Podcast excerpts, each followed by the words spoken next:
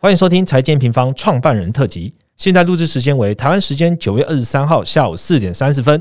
本次的主题是牺牲经济，然后打击通膨。以下为有赞新品推广。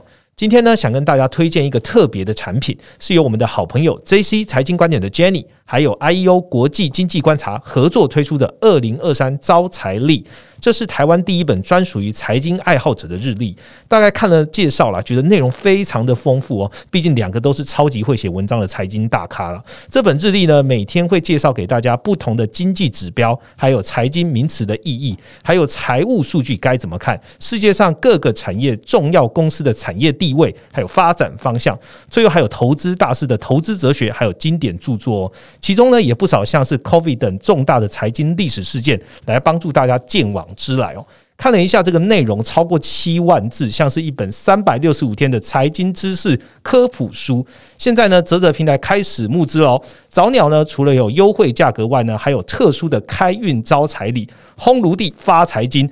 网站上说，真的会去烘炉地帮忙求财运哦。希望在二零二二年市场动荡的时间呢，给大家带来好运，能够在二零二三年呢，用知识招财，用行动致富。有兴趣的人呢，可以到资讯栏连接来查看详细内容喽。按下订阅后，我们就开始吧。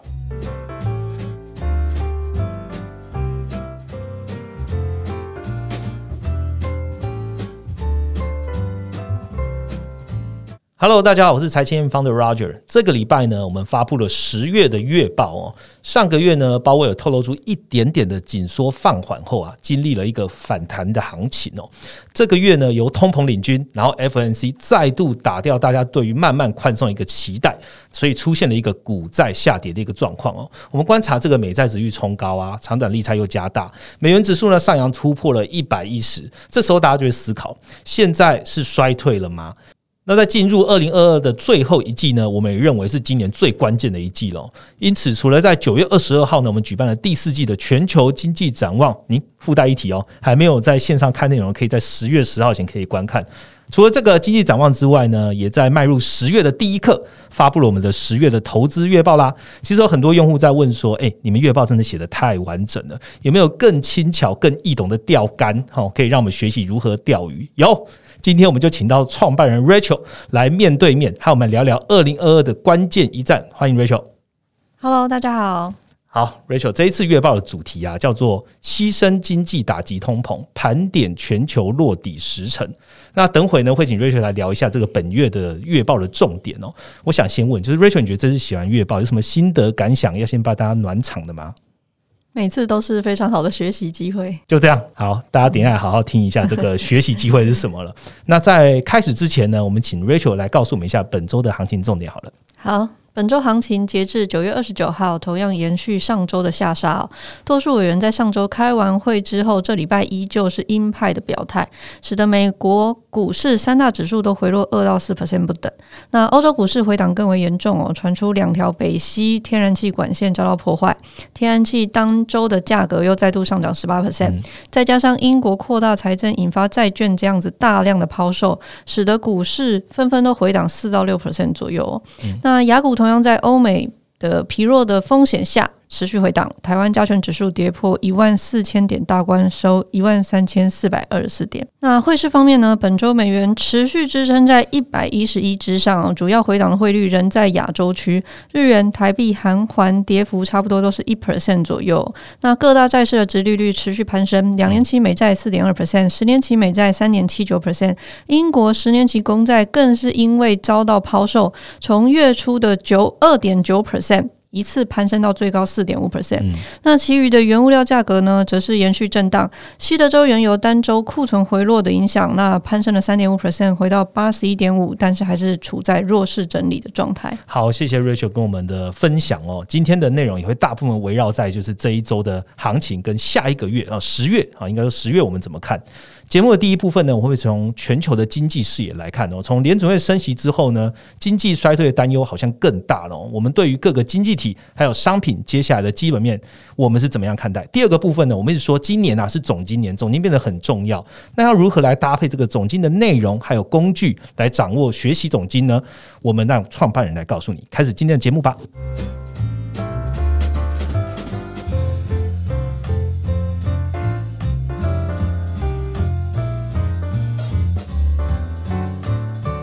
好的，马上进入我们第一个主题哦。刚刚在前面已经告诉听众朋友了，我们已经发送了十月的最新的投资月报。这个联准会开会以后啊，这个本月哈，甚至本周全球股市仍是蛮惨的，血淋淋一片。那其实不止股灾啦，其实债券的价格呢也持续的在下跌。想先问 Rachel，到底什么原因导致这波股债双杀呢？好，其实第三季真的是一个非常关键的时刻哦。为什么呢？因为其实联准会它在上半年，它就表态，大概今年就是升息三码，会到九月，在年终的时候，它大概就这样子表态了。那第四季就给大家希望啦，是不是有机会边际放缓升息的一个步调？但是这一次，它其实最大的改变就是整个一个鹰派态度哦。它鹰派态度其实从什么地方、什么时候就可以看得出来呢？首先，其实七月会议的时候，鲍威尔就在记者会。提到他会在未来的某一个时间点放缓升息，他确实说出这句话，他讲的很好啊。对，他说完这句话以后呢，全球股市就强力的反弹，包含像台湾加权指数也从一万三千九百五十点一次弹到一万五千点以上哦。结果呢，当全球股市反弹之后，所有委员就跳出来说没有。所以翻盘的意思吗？我们没有要放缓，甚至直接在那个几次的谈话里面提到利率要直接升到四趴以上。嗯，这其实代表什么？它代表说，除了从通膨，他们从关注通膨转为强调核心通膨之外，是我认为啦，联准会甚至呢，它很明显的，它不想要让上述的资产价格去做上涨。去做反弹，来打坏他们原先的这个通膨降温的路径，因为大家都知道，其实资产价格就是推升通膨预期最重要的因子嘛。嗯，所以联准会连这一点点起来的这种苗头都不允许哦。那接着就是上周的 FOMC 会议啊，直接调高今年的利率点阵图到升息十七码，升息十七码，这个当时我们一看到这个利率点阵图哦，就可以很明显的去判断。接下来其实就只剩下十一月、十二月了，所以十七码就代表十一月、十二月还有五码，所以十一月还会再升息三码的这个机，就跟七月或者是九月一样，直接打掉大家认为升息边际放缓的希望。同时，他也宣告明年还会再有升息的可能哦。那这周我也补充一下，哦几个呃区域的央行的行长，他们其实也跳出来是说，他们觉得必须要更长的时间保持着较高的利率。不能重复一九七零年代看到经济一转弱，通膨略有降温的迹象，就立刻转为降息的这个是这个是错误的，这只会令通膨再度复燃哦。所以总结以上，我在观察这一个月联准会动作啊，其实我在月报里面也统整三个重点。第一个，我觉得联准会他在这一次首次，他我觉得他是表态，他可以让经济停滞。失业率上升，也要在现阶段打击通膨。嗯，哦，其实上个礼拜的 podcast Ryan 也有提到嘛，SEP 这一次的预估年底的经济只剩零点二 percent，几乎没有成长了，几乎是停了。但是它同样调升利率路径，它代它代表就是说，就算停滞了，我也还是要继续的升息。这是第一点。第二点，我觉得是联准会它希望让这个资产价格滑落，以打击相关预期通膨的心理。不管是股市还是房市，其实除刚刚除了刚刚的股市反弹的时候，委员马上跳出来谈话嘛。鲍威尔甚至在这一次的记者会里面，他说了什么？他说他觉得房价下跌将有助于基本面供需的好转，房价下跌是一件好事。哎呦，这其实就很明显的在表态，他其实不希望这些资产价格上涨。九月二十九号真的公布了房市的。状况，它确实也趋缓了 房价，因为这就是联准会他希望达到的一个事情嘛。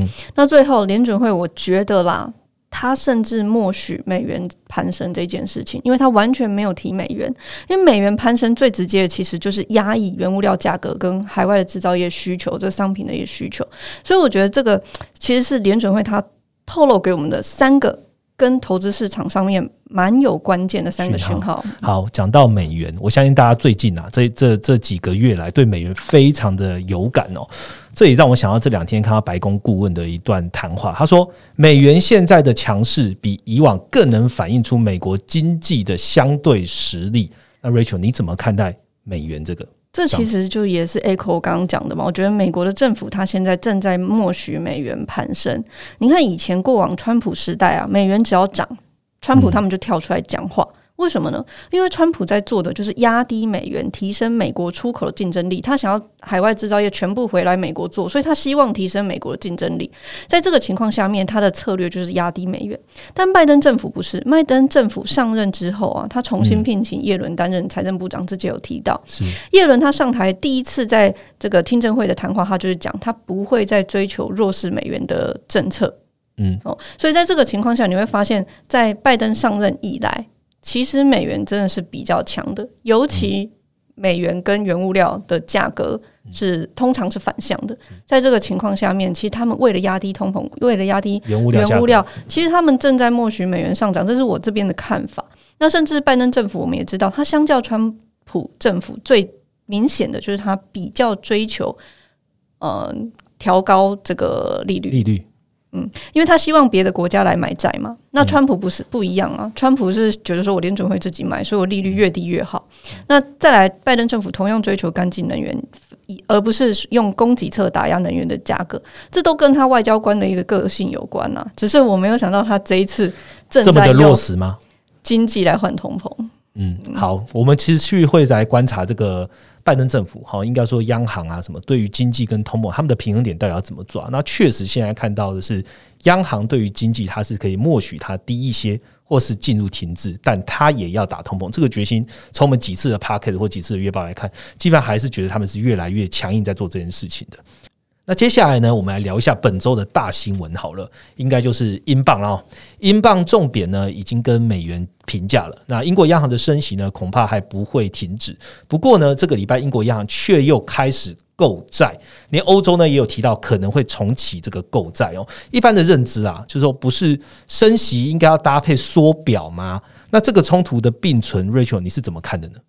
好，我们先来讲一下英国，它这一年其实也是困难重重。我们来讲一下它的时间轴啊，他们算是先进国家里面率先升息的一个国家。嗯，它在二零二一年十二月，它就开启这个升息的循环。那期间，英国通膨也是不断的创高，甚至在今年的七月突破十 percent。那它的利率也是一路从零点一 percent。一路升息到最新的利率是二点二五 percent，是。嗯，那甚至他在五月的时候开始出售公司债，六月的时候被动缩表，然后在这一次九月二十二号最新的会议上面，他宣布在十月三号的时候，他要开始主动缩表。嗯，但是在九月二十二号的隔天，当他宣布缩表的隔天，新上任的 Trust 政府就宣布了一九七零年代最大的能源补贴跟减税计划。哎，反而释出资金了，反而他要释出资金，然后开始发行公债。可是你的央行不买债啊，你的需求没了。可是你还发债，然后让这个债券的供给增加，这导致非常严重的一个效果，就是债券的供需出现严重的失衡。嗯，哦，使得九月二十六号的英镑盘中一度重贬到一点零四，创下历史新低。英国的十年期公债殖利率站上四点五 percent，二零零八年新新高啊，引发流动性不足的这个危机哦。这时候就又逼迫了九月二十八号央行再度挑出来说：“好，我们再度宣布临时性的购债，OK，然后延后缩表到十月三十一号。”所以你会发现，英国的财政跟货币的冲突。正在发生，那为什么会出现这样子的冲突？其实英国它面临到四个最重要的难题，其实不只是英国，现在蛮多的先进国家都面临到都是一样问题吧。嗯，首先就是高通膨，是刚刚有提到英国的通膨，九月虽然小幅的下降到九点九 percent，但是还是距离。原先的一个新高十点一 percent 是非常非常高的，对，等于是其实也没有什么下降，持平在高档，还是先进国家中数一数二高的。这为什么会这样呢？除了呃整个俄乌危机造成的影响。脱欧跟欧盟签订这个 TCA 协定之后，其实英国的商品成长变得非常缓慢，但是能源价格却在欧洲大幅抢购之下哦，整个进口成本是呈现很明显的一个上升。所以欧洲进口成本也上升，英国也是对，所以导致这个整个欧洲国家都面临非常高的通膨。那非常高的通膨延伸出来就是可能的经济的衰退嘛？英国民间的消费在这整个通膨大影响下哦，是呈现大幅的下滑。第二季的零售年增率降至只剩负的五点九 percent，哦，今年以来的贸易赤字也是创下新高的。那英国央行甚至啊，哈，大家都说英国央行是最诚实的央行。他预估二零二三年、二零二四年他们的 GDP 会分别衰退一点五 percent 跟一点三 percent。所谓诚实，是因为它相对悲观。对吧？对他就是自己说了，他们的国家基本上他们的经济是会呈现衰退。衰退。那英国可能是最早进入衰退，然后最晚结束衰退的 G 七国国家，这经济衰退的部分。在经济衰退底下，它必须要财政扩张。是好，所以这个政府呢，它为了解决这个通膨跟经济衰退，它才会推出能源的补贴跟减税的政策嘛。是。但同时，因为通膨，它又要做货币紧缩。这就是他们面对到的好冲突四大的呃难题，甚至是市场预期，英国央行必须要进一步的提高利率。明年你知道他们预估到多少吗？去年底是零点一，现在是二点二五，他们预估明年要提升到五到六 percent。所以是非常非常高，所以十月底其实英国央行它开始缩表，主动缩表哦。债券所谓的主动缩表，就是债券不用到期，我就一定要卖。是哦，被动缩表，像联储会现在被动缩表是债券到期了不再续，对，我不再续。但是它的主动缩表是债券不用到期，我就一定要卖。嗯，好，这个会延伸出非常非常重要的问题，这也是我建议大家关注的。因为刚刚有提到嘛，他们这个主动缩表的这个时间点，从十月三号延到了十月三十一号。嗯，好，那十月三十一号。这个，当你真的做出主动缩表的时候，需求方到底在哪里，就会是一个问题。这个债券需求方在哪里，就会是一个问题。嗯，哦，那又刚好英国的普选非常非常高，跟当时俄罗斯的这个债券问题有很大的落差。很多的，包含像美国的银行，对欧洲的普选中就有四十到五十 percent 来自英国。OK，甚至台湾是第三大普选国。嗯，呃，这就是为什么英国的整个债券。供需出现问题，债券值率突然飙高这件事情，会延伸出这个礼拜的呃整个全球股市的一个影响。这部分下周我们团队也会有更多的研究啊。其实你会发现，经济不好的时候啊，什么故事都会有可能发生。但是这比较像是果，不是因。像雷曼兄弟倒闭是果，当时的房地产泡沫才是因。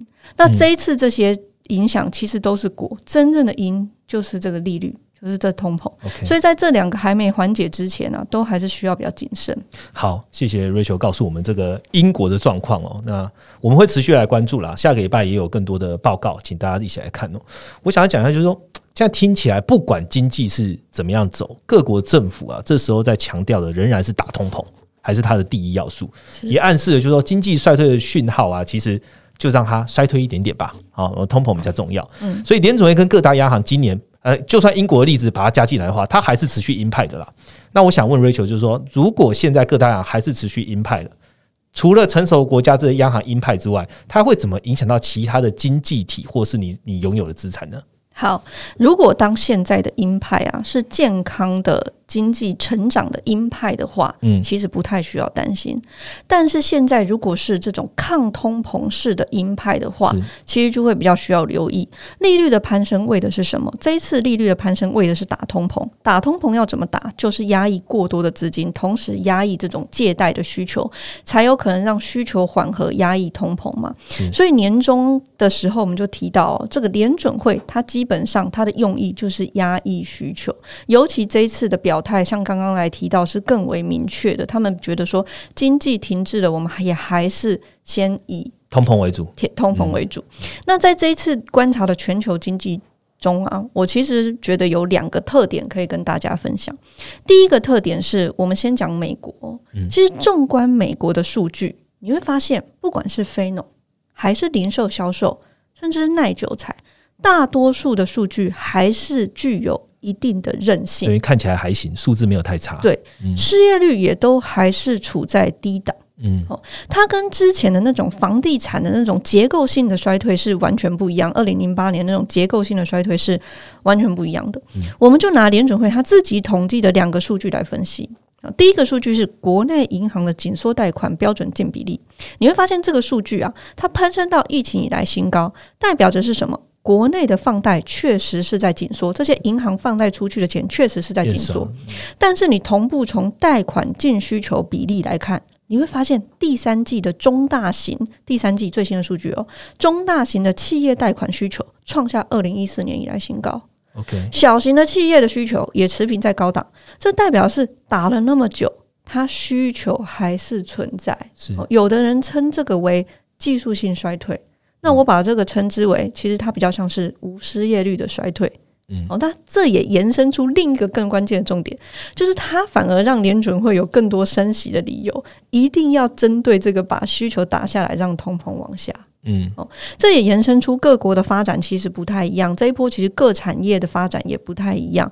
第四季的展望，里边呢其实有提到这个周期错置的问题，因为这一次是疫情延伸出来的供应链危机，它使得服务业好，制造业不好。制造业中呢，有一些商品的库存很高，像之前一直提及的消费性电子，你一定要避开木材、服饰、家具等等的。那有一些还好像是汽车，所以延伸出来，你就会发现，哎，每个国家可能最坏状况发生的时点有可能不太一样。嗯像我们团队就认为是说，以中性的情景来讲，美国的最坏时间可能是落在第四季到第一季。嗯哦，但台湾因为消费性的电子比重比较高，可能的落地时间会发生在明年的上半年，也就是第一季到第二季左右。比美国滞后一些。对，大家要知道哦，台湾今年你去看台湾的出口或者是电子电子零组件出口，它今年的上半年基期超高，对，延伸出明年的第一季到第二季一定会看到非常差的年增率，这是我要提醒大家，这是台湾的部分。欧洲的部分呢，可能因为能源危机，那它就更落后，落在第二季之后，甚至英国它预估两年的衰退。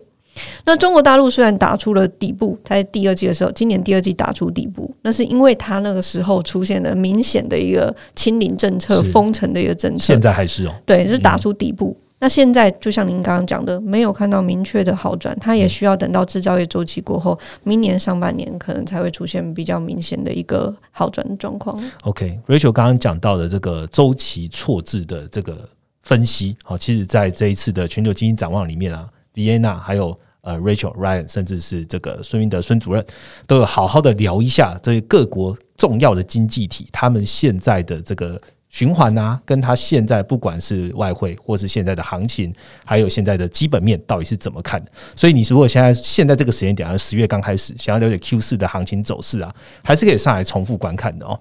那我们接着来问一下，是不是因为刚刚讲了这么多问题哦，就是经济的错字的问题，每一个每一个经济好像都遇到了一些不可抗拒哦，通膨拉升，经济开始往下这样的因素，所以导致你在这个三四的月报里面提到的经济复苏要 V 转不容易，这是你的分析呢？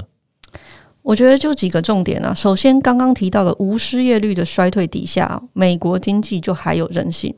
在这样的情况下，它经济没有办法一次打到谷底，反而让联准会有理由去更加的紧缩，把重点都放在通膨。是所以我觉得这一波它是比较像是温水煮青蛙的跌法，比较 U 型，就它是跌一跌，发现说，诶，财报也还好啊，经济也还有韧性啊，它就反弹一下。那一反弹，联准会又打下去。哦，同理可证，在油价也是啊。油价虽然从一百二十块美元，它跌到八十块美元，但这一波的回档也是非常非常的缓慢跟辛苦啊。以前的衰退啊，二零零八年那个油价是一次从一百四十七块跌到三十，直接就跌下来，让联准会去转向。但是呢，这一次的油价你会发现它跌到一个价位，诶，去汽油的需求就出来了。嗯，库存又降低了，对，再加上供给也不是很好，就没办法一次到位，没办法一次让通膨下，所以这一波就很像温水煮青蛙。那再来第二点，在讲到通膨的细项里面呢、其实再怎么说，能源就像刚刚讲的，油价其实已经有回档，供应链再怎么样，因为需求不好也已经下来了。但这一次真的拖太久了，导致影响到的是我们常常在提到的这种僵固性的价格 （sticky price），像是房租。哦，或者是这种薪资的这种呃螺旋性的上涨，是那这一块可能就至少要到明年上半年第一季之后，才有可能会出现比较明显的往下。那再来第三点，就是刚刚提到的经济周期的一个错置，所以导致它不像二零年、二零二零年那种，诶，疫情过后全体一起上，是它因为这样子的一个整个呃服务业好，制造业不好，或者是库存的一个落差底下啊，导致各个国家又有各各个国家自己的问题嘛，所以导致它落底的时程有点不太一样。所以上述的三点让这整体的一个 V 转不是那么容易。那我也提醒大家啊，可以再多一点点耐心啊，不要像好像是很担心，像二零二零年那一波没赚到就会损失很大。其实，在这一波底下，它会反复的去做彻底，更要去平心静气的等待。嗯，好，总结一下刚刚 Rachel 讲的啦，就是现在这一波，呃，我们判断它比较算是。是无失业率的衰退，那之所以无失业率衰退，代表联准会更有决心，呃，在好好的处理通膨，好需求起来我就处理一下，需求起来就处理一下，在这个打底的过程中呢，这个通膨到底解了没有？哦，其实我们还是要看的是，因为通膨真的是。拖太久了，不管是能源跟供应链的状况，所以 sticky price 啊，房租还有就业薪资这部分，我们要看它至少要到 Q one 的时候才有机会有往下的可能哦。那各国现在是处于经济错置的状况，所以你说会不会一起上，会不会一起下？现在看起来应该是不会，因为它的错置，各国个别要解决的问题，所以我们还是要把。一个一个经济体拆开来，好好来看。最后我要来问一下，就是在这个 Q 四嘛，哈，最后一个最后一站的 Rachel 有什么建议的观察指标，还有留意的风险吗？股会在原物料要怎么看呢？好，我觉得既然联准会都表态了。代表是说，他觉得说十一月、十二月还有五码的升息幅度，那我觉得就再等一段时间了。在股债上啊，我觉得至少延到十二月再做观察，去看十二月那一次的利利率点阵图有没有可能维持明年的利率就在现在预估的四点六 percent。如果有。那是好事，你说至少不动了，对，那就代表好事啊，都反映的差不多了。今年年底升升到那个呃五码之后呢，再升五码之后呢，明年顶多再一码。那其实这样子也会回来反映明年利率边际放缓的可能性嘛？所以这个利率点阵图变成是我们接下来要观察最重要、最重要一个重点。但大家也要记得哦，如果到时候那股市反弹太大，再度带起这个通膨的火苗，联准会就会再资产价格又上来。对，所以他们会一直。哦，去针对通膨，直到他们达到他们觉得的明确且令人信服的滑落为止。那就看你是用时间换取空间，还是用空间换取时间了。这是股市的方面。那债市这边呢？它基本上，我觉得它会稍稍领先股市出现反转的讯号。债券的年底或者是明年初就可以开始观察哦。这边提到的是公债或是头等债哦，这个高收益债不在讨论的范围之内哦。我觉得我们投资债券最怕什么？最怕就是赚了利息，但是赔了价差嘛。所以投资债券最好时点是什么时候？就是利率边际放缓，甚至不升了，但还是维持在那里的时候嘛。所以就要留意说，第四季利率点阵图是不是可以带来这样子的讯号？这是债市的部分。那汇市的部分呢？我觉得美元之外的汇市先不看底部，因为在制造业往下。或者联储会转向前，其实还没有看到美元转弱的因素。那原物料这一块呢，我觉得就不用做了啦，做了等于跟央行对坐。嗯，他就要打原物料。对，这是以上对股会在原物料的建议。但我这边也补充哦，其实拉长来看呢，明年上半年这一波过后啊，其实会是一个不错的年。甚至在那之后会看到很难得的股债齐涨，只是在事情变好前，都还是有可能变得更差。所以耐心的等待这段时间过去，我觉得非常重要。好，谢谢 Rachel。Rachel 这一次讲的重点呢，仅仅是整份十月投资月报中创办人撰文加上一点点的经济体。还有事件的内容。这一次的月报呢，还有受到制造业循环影响的台湾和中国需求终于破坏的油价啊，相对有支撑的东南亚等完整的内容呢，都收录在最新的十月投资月报中哦。欢迎大家可以到 M 平方的官网观看。那这是我们第一主题的内容了。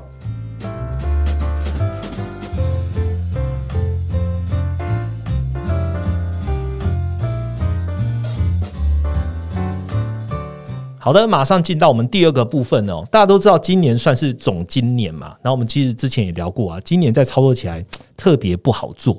那因为今今年是零七年以来最大的升息潮，我想接着就问一下 Rachel，你觉得 n 平方在 House View 分析上呢，今年会特别的困难吗？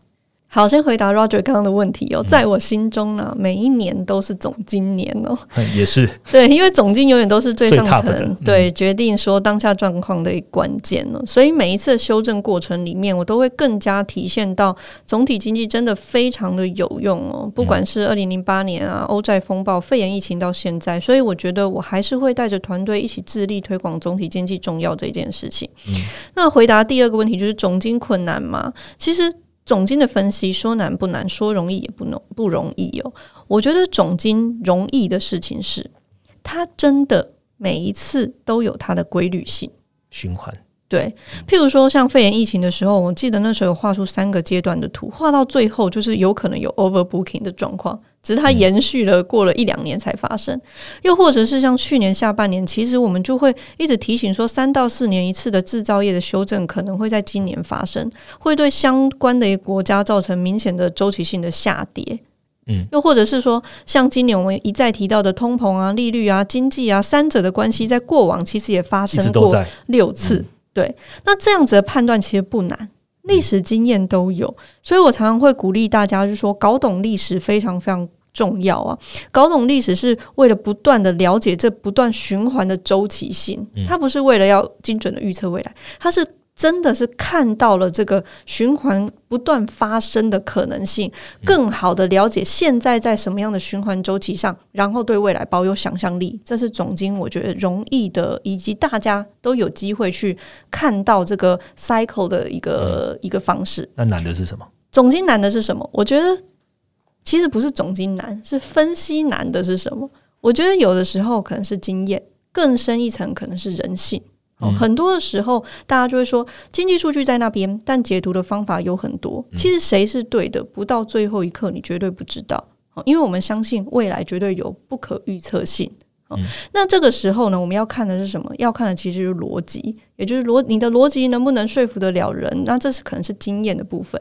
那人性的部分呢，则是当你真正面对到那一件事情发生的当下，你愿不愿意去转向？OK，去改变你原本的 view，或者是改变你原本的持有的这个投资部位。有时候在分析的时候啊，我觉得会有这样子的盲点或迷失，就连我都在不断的提醒自己说：“哎，怎么样可以避开这样子的盲点跟迷失？”OK，那既然有这样子一个可能会出现的盲点啊或迷失，Rachel，你有什么方法或是一些方向来帮助上面可以做收敛呢？我最近在看一本书，我觉得非常好看，也推荐给大家。它叫做《底层逻辑》。它的第一章节是非对错的底层逻辑中，它就运用到经济学做例子。我是怎我，因为他用这做例子，我就所以你就看下去了。对，他说如何真正的学好有用的经济学，运用到生活跟投资上，他提出了很大的一个看法。好，首先他提到我们需要厘清经济学跟数学啊最大的不同在于数学有公理体系。也就是说，你提出一个观点，你证明给我看，能证明那就甘拜下风。但经济学不是，它没有公理体系的，它是人的行为，所以光靠智商是没有用的。它要靠的是什么？是这个逻辑的演绎。所以在这个逻辑演绎上面呢，他提出三个建议，我觉得很有帮助。第一个是你需要同时理解所有理论，嗯。嗯，你不能只看一个理论啊，有可能不能只看凯恩斯理论，或者是古典理论，或者是新古典理论。那假设这些都是对大家而言都是非常非常难的经济学的一个呃，就是底层的话，那一样，同时这个观念也可以运用在每一个人获取知识上面。你不能只听一个方法。嗯，哦，大亨小传的作者其实他有提到，他说同时持有全然相反的两种观念还能正常行事，他是第一流的智慧。所以我会建议大家不要只相信某一个方法，而是全然接受各种方法或理论，然后变成你自己的。这是第一个观念。嗯，第二个观念他是说，给每一个你看到的模型或者是事情找反例。这个我觉得也很重要。这就是说，我们在每一次的分析上面，其实要保有好奇心。像我每一天都在检视，我有没有可能看的是错的。我我我我觉得这是非常呃正常的一件事情，都会看错。但是你尝试让看对的几率看于高于看错的几率。那在第三个重点是，记住每一个理论都有前提，哇，这一点超级重要。嗯，好，如果你问我美国经济会不会衰退，我的前提永远是只要就业、服务、消费衰退就会衰退。你问我股市会不会在第四季反转，我的前提就是只要联准会松口转向就有机会。所以经济学之于股市啊，我觉得它重点不在对错。我觉得太多人在讨论股市的对错了，不应该讨论股市的对错。它的重点在于胜率。那拉高胜率的解法呢？我觉得首先就是要有框架、有逻辑，就像 M 平方强调，诶，可能循环非常重要啊。那再来要不断验证，而且你要明白所有的事情都有前提假设，这是为什么我们要建制很多的数据，让大家有机会自己验证。嗯，呃，不一定只能听我们在讲的，你可以自己验证。然后当数据改变的时候，你尝试提醒自己撇开人性去改变你的看法。是，在最后，我觉得相信未来没有标准答案非常重要，所以我也要提醒大家，可以有机会的话，保有弹性，动态调整，动态预测。好，谢谢 Rachel。Rachel 刚刚讲到，就是 House View，其实我们每天都在不断的检视，我们保保有弹性，动态调整，这也是我们 A 平方其实应该说从。开业到现在，每天都在做的事情。那除了这个 House View 不断的检视之外呢，我们也在不断的想说，有什么样的一个工具，才是现在可以帮助大家，让大家可以做动态调整的一个好的方法。因此我可以想一下，就是我们在八月底。我们推出了这个央行专区嘛，嗯，那央行因为当时的央行就是炙手可热，大家都想要一夜就了解央行。那我记得很清楚，就有用户啊跟我们说啊，M 平方你真的推出很多很厉害的功能哦，你们到底是怎么样思考要创立这些功能的？那 Rachel 今天在这，请请你跟我们分享一下好了。你在建制每一个专区啊，在想象这个功能的时候，你都是想要帮助用户什么样的一个基础呢？其实每一个功能都有它的，每一个专区都有它的功能存在啊！我还记得二零一五年那个时候，一开始建立总金成绩单，那时候我们想要告诉大家，就是总金非常重要。我们创立了景气循环图，告诉大家景气分为扩张、趋缓、衰退、复苏，甚至帮你算出这扩张、趋缓、衰退、复苏的落点，以及这个落点的象限代表资产配置的比重，其实不太一样。譬如说复苏的象限，你基本上加杠杆，你都是买股票；但到趋缓的象限的时候，你可能真的就是要呃降低你的持股水位，然后增加你的现金水位这样子。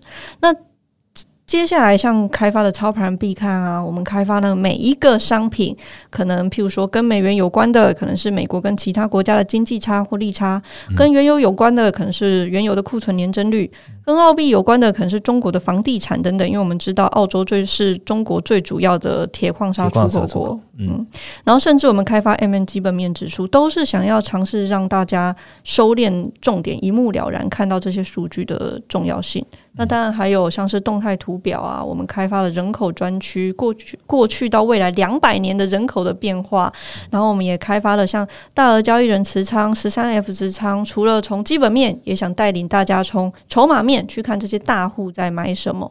那甚至像去年的 ETF 专区，我们算是首家去把 ETF 跟这些数据图表。结合在一起的一个一个单元，那再到今年的央行专区，其实每一个单元的开发都是想解决用户关切的问题。我觉得最重要的事情是，这些单元的开发都不是一次性的开发，它是具有累积性的啊。譬如说，像央行专区现在重要，明年可能也重要。五年后可能更重要。那你可以来到财经平方上面，持续追踪这些数据、这些图表的重点。其实我一直常常讲，就是整个财经平方，因为它的这数据自动更新的累积性，导致它真的就像是一个动态的大报告。嗯，我们每天都在呃跟用户互动，然后有没有发现说，哎，其实用户啊，他除了去使用我们新的专区跟新的功能之外，其实也会许愿的，就是说他们认为。怎么样的一个工具可以帮助到总经的呃分析，或是帮助他做？呃，资产配置的一个效率可以加速，所以他都会来许愿。那我们的客服也很认真，好，就是他们真的有问题的话，我们都会内部好好的一题一题来讨论用户的需求是不是要变成一个商品。是，其实我们每一年都会检视一下，就是这一年到底做了什么事情啊？M 平方到底做了什么？最近看了一下，我们已经累计了大概三千八百万笔的数据啊，在图表浏览量这边每月超过了三百二十万张，一个月哦，每个月也有六到八篇的这个深度分析报告，我们甚至把它变成。影片做季度展望等内容。那看一看，其实 M 平方的会员啊，到现在已经超过了三十万人哦。也在这边跟听众朋友说一下，M 平方呢就借此要迈入了七岁喽。在迈入七岁的时候，问一下 Rachel 有什么要跟大家来分享的吗？好，对啊，刚刚听 Roger 在分享我们的数据哦，也真的是非常的感谢啦，就是很感谢大家真的这样的支持财经 M 平方，也真的希望 M 平方做的东西是大家需要的哦。那我今有一天的晚上，我也发现，哎，财经 M 平方。晚上的那个 GA 流量，因为我常常在看这个 GA 的流量，就每天晚上都在看，没有那么没有每天呐，但是就是我常常会打开这 GA 的流量看一下，我就发现说哇。它现在跟半年前比哦，也已经将近是一倍的成长。尤其是像当时非农数据啊、零售销售啊，甚至 CPI 公布的那个时候，嗯，网站的流量都会暴增呢。它显示说，哇，真的台湾的民众，甚至各地的民众。真的越来越关心、关注这些总金的数据，这真的是我非常开心的。那当然，就像 Roger 讲的，各方的需求都来了。有一些说：“哎，可以再加什么样的功能吗？”有一些也还是会说：“说哎，功能太多了，我不知道什么怎么使用。”还是会有这样子的声音。所以，我们也不断的思考，要怎么样让入门的投资者跟专业的投资者。他们来到财经平方的时候，都能各自找到喜欢使用这个网站的功能哦。所以我们也延伸出，我们可能在今年年底会打造一个分众的方案，打造全新的 MM Prime 订阅方案哦，会在今年十二月产生。MM Prime，那可以请 Rachel 跟听众朋友说一下，MM Prime 跟 MM Pro 的差别在哪里吗？好，之后 M M Pro 会员呢，我们会定位在针对刚开始接触总金的使用者哦。那功能会是像是图表浏览啊、收藏啊。文章的阅读等等，那未来的 M M Prime 会员呢，则是定位在想要体验有更多的互动，或者是你能更精准做出决策的使用者哦。除了刚刚的 Pro 功能之外呢，像研究工具箱、E T F 多元的一个专区使用，或者是社群洞见交流，都是使用的范围哦。除此之外呢，M M Prime 也是一个持续会长大的会员方案哦。大家都知道嘛，我们每一天都在创新，所以未来全新的功能呢，都会加在这个 MMPR 中让这些用户优先使用。哇，那这样子 M M Prime 呢，就是一个持续会不断精进的方案。我们现在讨论所有的新功能啊，其实也都是在想说，这 M M Prime 未来啊，会有什么样的新功能？这个用户会体验到什么样不同的感受？那我想问一下，就是说，在 M M Prime 诞生之前呢，现在哦加入 Pro 的朋友跟 M M Prime 会有什么样的关系吗？嗯，一直以来啊，其实 M 平方都会希望回馈给提前加入用户最好的一个方案哦。只要你在十一月三十号之前是 Pro，那你会自动以 Pro 现在的价格升等为 MM Prime，享受 MM Prime 接下来的所有功能。你的意思说不用加价，自动可以升等上去，对吗？嗯，没错。所以未来也不需要，终身不用加价。OK，好，大家听到了，就是现在加入 Pro。未来就可以以原来现在 Pro 的价格自动升等为我们的 MM Prime。那除此之外呢，我们还有许多的活动会跟着这一次 MM Prime 呢一起推出哦。首先第一个呢，如果你现在就加入我们的 MM Pro，甚至是年缴，我们会送你二零二三年的财经日历。那这个财经日历呢，我们要把它变成每天啊，每一个月什么时间点会发生？譬如说联总会啊，譬如说什么时候非农公布啊，我们会让它直接出现在你手机上的。Calendar 的 App 里面，所以以后你就可以直接看到哦，这个时间点要发生什么事了，就不需要每天到任何的平台上面去截取这些资讯了。嗯，一个电子的日历，对，它是一个电子的财经日历哦。那如果你现在已经是 Pro 的会员呢，我们提供了一个 MGN 的方案，就是 Member Get Member 的方案。你现在只要使用到你的会员档案里面啊，找出你的这个推荐码，邀请朋友来加入 MM Pro。那双方呢都可以获得十枚 MB 哦，等于价值是新台币两百块，所以不限次数，好邀请越多，你 MB 越多。那为之前只有五 MB 啊，现在是为了这一次就是两倍哦。当然你也可以直接。变成 Pro 之后呢，在十二月你也会自动升等变成 Prime。嗯，那你也可以最简单的方式，你到 Facebook 上留言，告诉我们呢使用 M 平方的心得啊，或想说的话哦。例如说你最喜欢 M 平方什么单元啊，什么文章啊？M 平方看你的关系是什么？我们也会在十二月一号的时候抽出总价值一万两千块的 M M Pro 哦。我把资讯栏呢放在这个，我把链接放在资讯栏，所以大家可以直接点击哦。今天呢，非常谢谢 Rachel 来参加我们这次 Podcast 的录音。所以如果你有任何的问题想要，问 Rachel，或者是想要任何问题呢，针对 M M Prime 都欢迎在下方的评价留言。那记得给我们五颗星，让我们下次可以做得更好。那我们就下个礼拜见喽，拜拜，拜拜。